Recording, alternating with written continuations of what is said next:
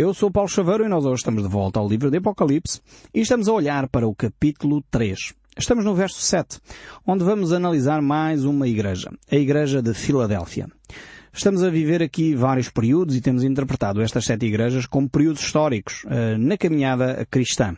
Portanto, analisamos todo o percurso histórico e estamos a chegar à nossa era, à altura em que nós estamos a viver. E esta igreja de Filadélfia uh, certamente vai representar, por um lado, a Igreja Cristã dos nossos dias, mas é óbvio que, eh, mesmo nos nossos dias, vamos encontrar igrejas como Sardes, Tiatira, igrejas como Pérgamo, igrejas como F, eh, a Igreja de Efésios e a Igreja eh, de Esmirna. Vamos sempre encontrar ao longo da história vários, eh, várias características semelhantes a essas igrejas que nós encontramos aqui no livro do Apocalipse. Mas também, ao mesmo tempo, de uma forma mais generalizada, encontramos que a igreja hoje é uma igreja que procura levar o Evangelho mais longe. E esta, de facto, é a igreja de Filadélfia. Eh, esta cidade real que existiu, que tinha sua comunidade cristã, eh, situava-se num vale, eh, junto a uma cordilheira montanhosa, e realmente tinha, mais uma vez, todos aqueles aspectos que as cidades romanas tinham.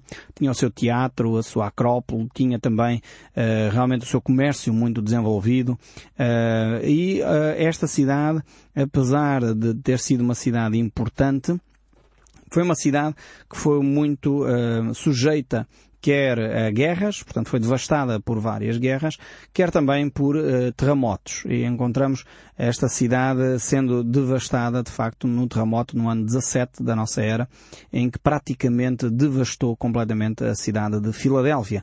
Por isso, hoje restam algumas ruínas antigas uh, desta cidade e, assim também, como a cidade de Sardes foi outra que foi extremamente destruída pelo terremoto desta, desta altura e teve um grande impacto realmente na, nas cidades correspondentes a Filadélfia e a Sardes. Vemos também que aqui a chamada Igreja Bizantina teve de facto um grande impacto nesta cidade. A Igreja é reconhecida então uh, como uma Igreja que volta de novo à Palavra de Deus, que começa a viver a mensagem do Evangelho de uma forma mais adequada. E realmente nós temos testemunhado aqui na nossa rádio isso acontecer, alguns dos nossos ouvintes que nos telefonam, que nos escrevem, exatamente a dizer isso, que até hoje eh, nunca tinham percebido muito bem uh, toda a Bíblia e agora têm vindo a entendê-la de uma forma muito mais simples, através do programa Som do Livre e através de outros programas que ocorrem no nosso país, através da explicação que ocorre nas comunidades cristãs, nas igrejas. Há de facto um interesse e uma volta às Escrituras, e não só uma volta às Escrituras, mas também uh, um interesse uh, mais genuíno pelo levar o Evangelho àqueles que não conhecem a Jesus Cristo. Mas estamos de facto num período histórico de transição mais uma vez. Uh, estamos num período histórico em que verificamos que provavelmente esta igreja de Filadélfia se identifica com algumas das igrejas atualmente, mas ao mesmo tempo vamos verificar também quando virmos a Igreja de Laodiceia, eh, que vamos encontrar também esta presença muito forte em muitas comunidades também. Uma igreja que se afasta eh, da verdade eh, de Cristo, se afasta dos ensinos de Deus. Então temos esta igreja e vamos ler então a partir do verso 7 do livro de Apocalipse, capítulo 3, onde diz assim, ao anjo da igreja de Filadélfia escreve, estas coisas diz o santo, o verdadeiro, aquele que tem a chave de Davi, que abre e ninguém fecha, que fecha e ninguém abre. Jesus então aqui relembra uh, vários aspectos acerca da sua pessoa. O primeiro é que ele é santo. Uh, e tudo aquilo que ele faz, ele o faz uh, com base na sua santidade. E isto é um fator que eu creio que nós temos vindo a perder acerca da pessoa de Jesus Cristo. O facto de nós a sermos desafiados pelo próprio Senhor Jesus Cristo, que somos amigos agora de Deus. Não somos mais servos, disse ele aos seus apóstolos, não vos chamamos mais servos, mas amigos. Eh, muitas vezes eh, faz com que nós percamos do horizonte a perspectiva de que Jesus Cristo é santo. Ele de facto é santo. Aliás, quando o anjo uh, surge diante da Virgem Maria e proclama o nascimento de Jesus Cristo, ele diz: O santo que de ti há de nascer será chamado Filho do Altíssimo, Filho de Deus. Encontramos isso em Lucas, capítulo 1, verso 35. Mais à frente nós entendemos que Jesus Cristo não só nasceu de uma forma santa, mas ele viveu, ele morreu, ele ressuscitou e tudo aquilo que ele fez, ele o fez com base na sua santidade. O livro de Hebreus, capítulo 17, verso 26 diz, com efeito, nos convinha um sumo sacerdote como este, e está-se a referir a Jesus Cristo, um sumo sacerdote como este, santo, inculpável, sem mácula, separado dos pecadores e feito mais alto do que os céus. Isto manifesta realmente quem Jesus Cristo é. Infelizmente, eh, pessoas mal intencionadas, creio, gostam sempre de apresentar Jesus. De vez em quando surgem filmes a tentar especular se Jesus Cristo não teria pecado. Uh, e sempre gostam de arranjar romances com Jesus, com Maria Madalena, gostam de muitas vezes ir mais além, até infelizmente algumas mentes mais perturbadas, creio eu, tentam encontrar em Jesus atitudes homossexuais e realmente é, é triste verificar que as pessoas sempre procuram atingir a pessoa de Jesus Cristo. E isto provavelmente porque a santidade de Jesus incomoda a vida sem mácula, sem qualquer mancha de caráter, sem qualquer atitude menos positiva, incomoda seriamente o ser humano. Então, nós seres humanos procuramos sempre encontrar uh, falhas em Jesus. E infelizmente há pessoas que são extremamente, uh, enfim, nem sei muito bem como classificá-las, muito cuidadosas em tentar encontrar essas, essas, estes defeitos que na realidade não existem para dizer que Jesus afinal não era quem, quem dizia ser. Mas o, o, facto é que ele é santo e ele não tem mácula, ele é esse Deus que se fez homem e habitou entre nós. E isto é muito incomodativo para muita gente. Essencialmente, quem não quer reconhecer o seu pecado, quem não quer mudar de vida, quer tentar dizer que até Jesus Cristo, que é uma referência para cada um de nós cristãos, até Jesus Cristo poderia ter tido alguma, alguma mácula, algum pensamento menos positivo. Eh, e, e, isso é triste verificar que a mente humana é extremamente uh, acutilante quando tenta diminuir a pessoa de Jesus Cristo. Depois verificamos que Jesus não é só santo, ele não é só santidade, mas ele é verdadeiro. E o próprio Senhor Jesus Cristo uh, é aquele pão verdadeiro uh, que vai saciar toda a nossa fome espiritual, mas ao mesmo tempo é aquele que afirma que conhecereis a verdade e a verdade vos libertará. E é nesta perspectiva que vemos aqui Jesus como o verdadeiro aquele que eh, nos traz a libertação. Eh, eu creio que quando nós nos conseguirmos confrontar a nós próprios com as nossas limitações, com as nossas incapacidades, com, uh, com as nossas características positivas, com os nossos valores, as nossas competências, e tivermos realmente a percepção real de quem nós somos, no fundo, tivermos a verdade sobre nós próprios, então nós somos e conseguimos viver em liberdade. Por isso é que Jesus Cristo diz, conhecereis a verdade e a verdade vos libertará.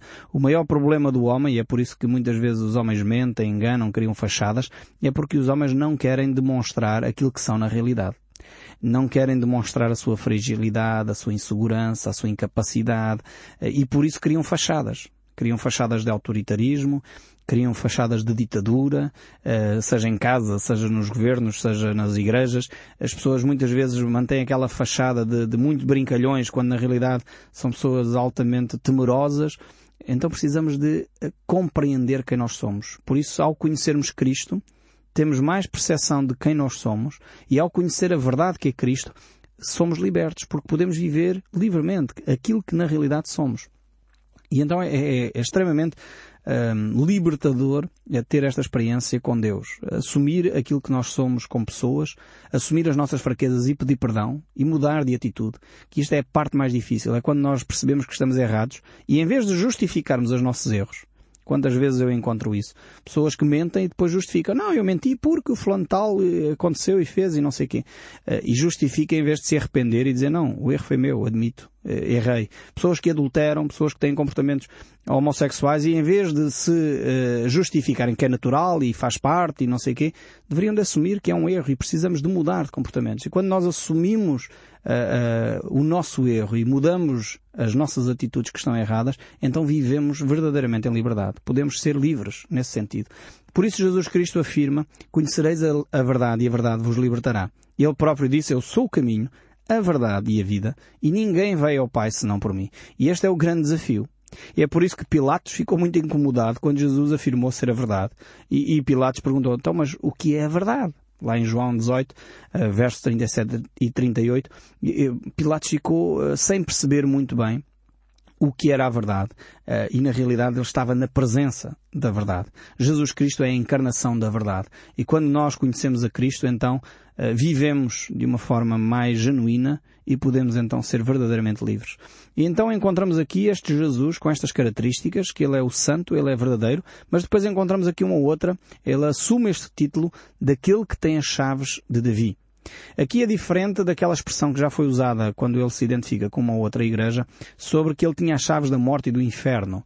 Uh, se por um lado aí é manifestando o seu senhorio uh, sobre a morte e de facto sobre a vida espiritual, agora quando ele se afirma que tem as chaves de Davi, ele aqui afirma o seu senhorio sobre o Rei dos Reis. Ele é o Senhor dos Senhores, aquele que governa sobre toda a terra. Ele aqui fala do seu reino milenar que ele vai estabelecer aqui na terra. Ele vai se sentar, sentar no trono de Davi. E ele é o único que pode de, realmente, com toda a propriedade, assumir uh, esse título e essa grande responsabilidade e essa autoridade.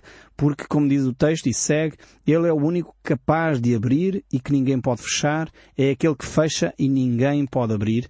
E depois prossegue o verso 8 a dizer, conheço as tuas obras, e eis que te tenho posto diante de ti uma porta aberta, a qual ninguém pode fechar, que tens pouca força, entretanto guardaste a minha palavra e não negaste o meu nome.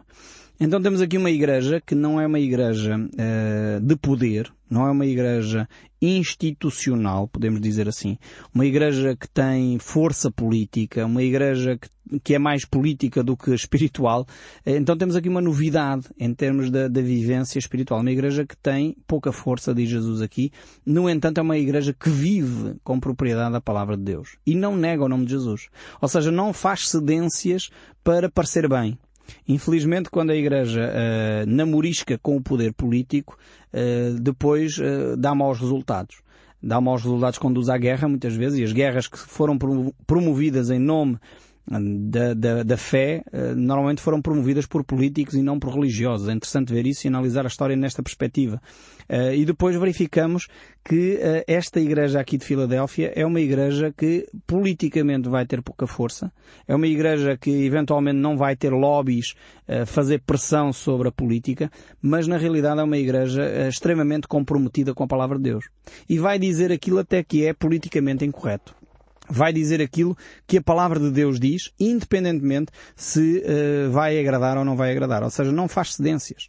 Não há aqui possibilidade de uh, uh, ficar comprometida à sua mensagem, porque ela na realidade quer viver a palavra de Deus, independentemente daquilo que possa parecer. São pessoas que vivem a fé, vivem o amor, vivem a verdade espiritual, independentemente de parecer bem ou parecer mal.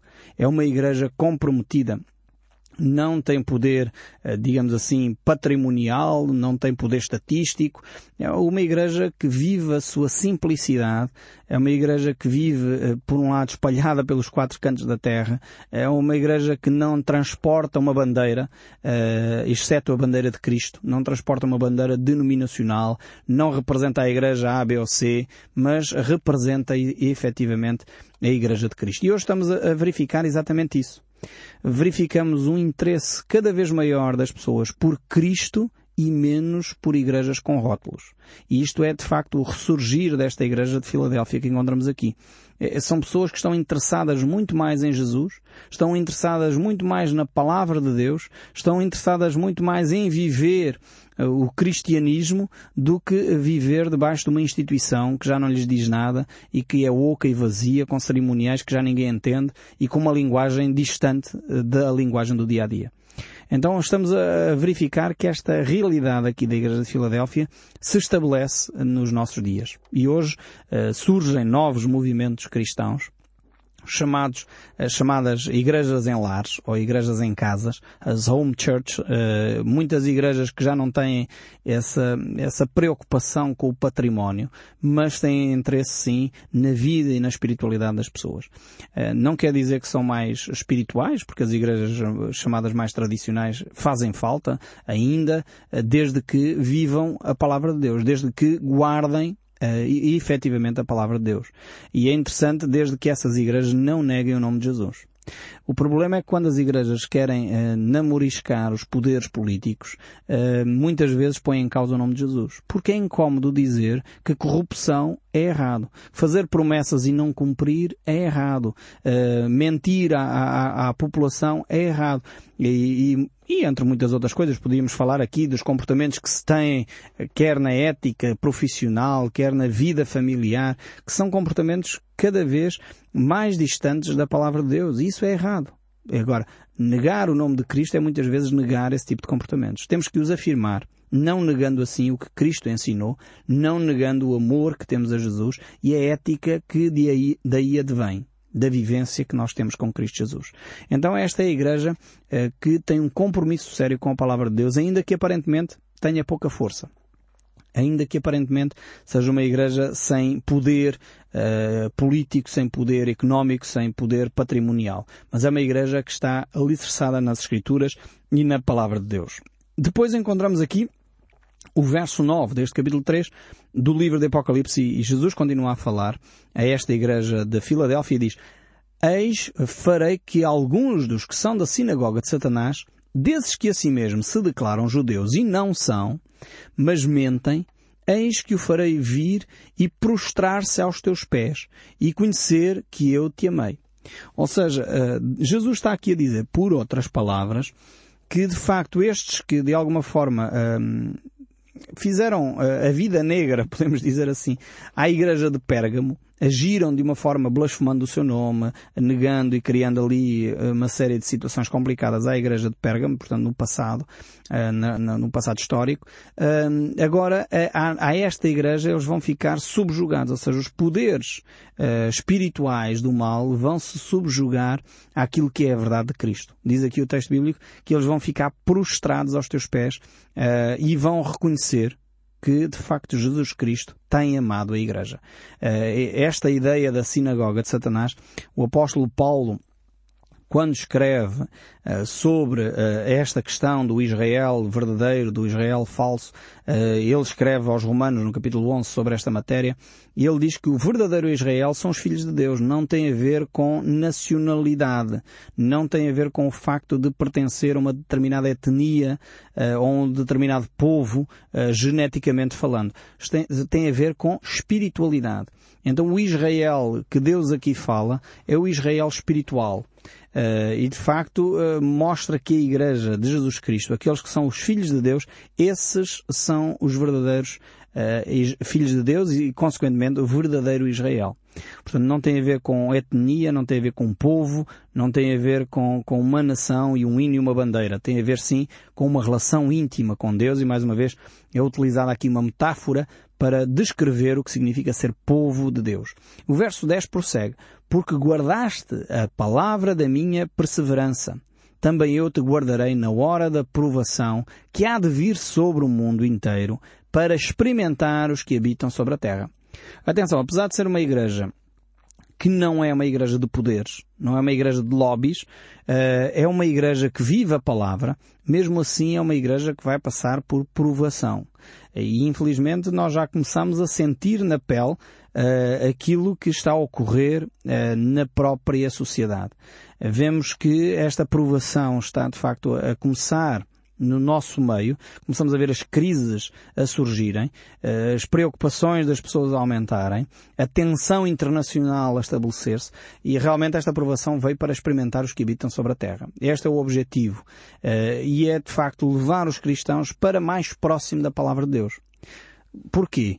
Porque a palavra de Deus tem várias promessas sobre aqueles que uh, vivem e dependem de Jesus Cristo. Sobre esta matéria que tem tanto preocupado uh, o povo no mundo inteiro, a questão económica, as crises e as falências de, de, grandes bancos internacionais, de grandes seguradoras internacionais, tem preocupado a mentalidade de cada um de nós, até nós portugueses aqui, que estamos um pouco distantes por um lado geograficamente, mas extremamente próximos em termos económicos, uh, preocupa uh, toda a sociedade de uma forma geral.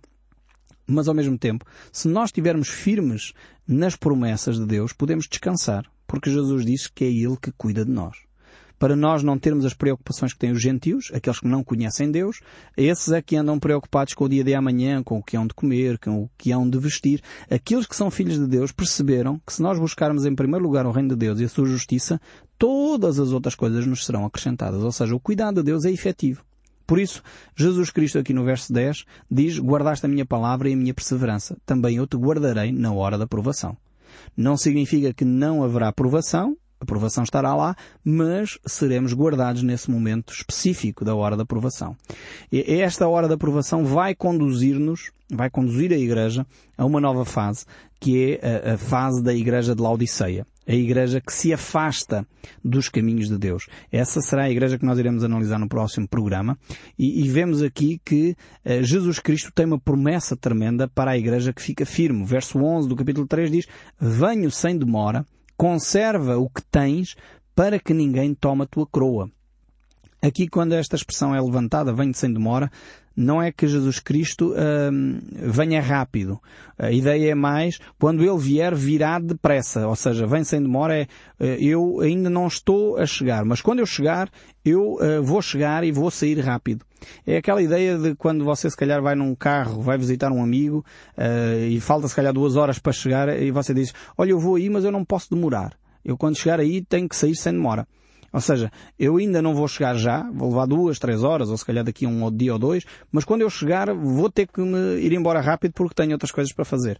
E esta é a mesma ideia de Jesus aqui. Ele virá sem demora, é nesse sentido, será num momento uh, fulminante, rápido, em que ele virá buscar a sua igreja para retirá-la desta aprovação. E depois o verso 12 e 13 diz, Ao vencedor falo-ei coluna no santuário do meu Deus, e daí jamais sairá. Gravarei também sobre ele o nome do meu Deus, o nome da cidade do meu Deus, a nova Jerusalém que desce dos céus, vinda da parte do meu Deus, e o meu novo nome. Quem tem ouvidos, ouça o que o Espírito diz às igrejas. Temos aqui esta promessa tremenda, esta promessa de cuidado que Jesus deixa para cada um de nós, e eu espero sinceramente que mesmo depois de nós desligarmos o nosso rádio, Deus continua a falar consigo através destas palavras. Até ao próximo programa e que Deus o abençoe ricamente.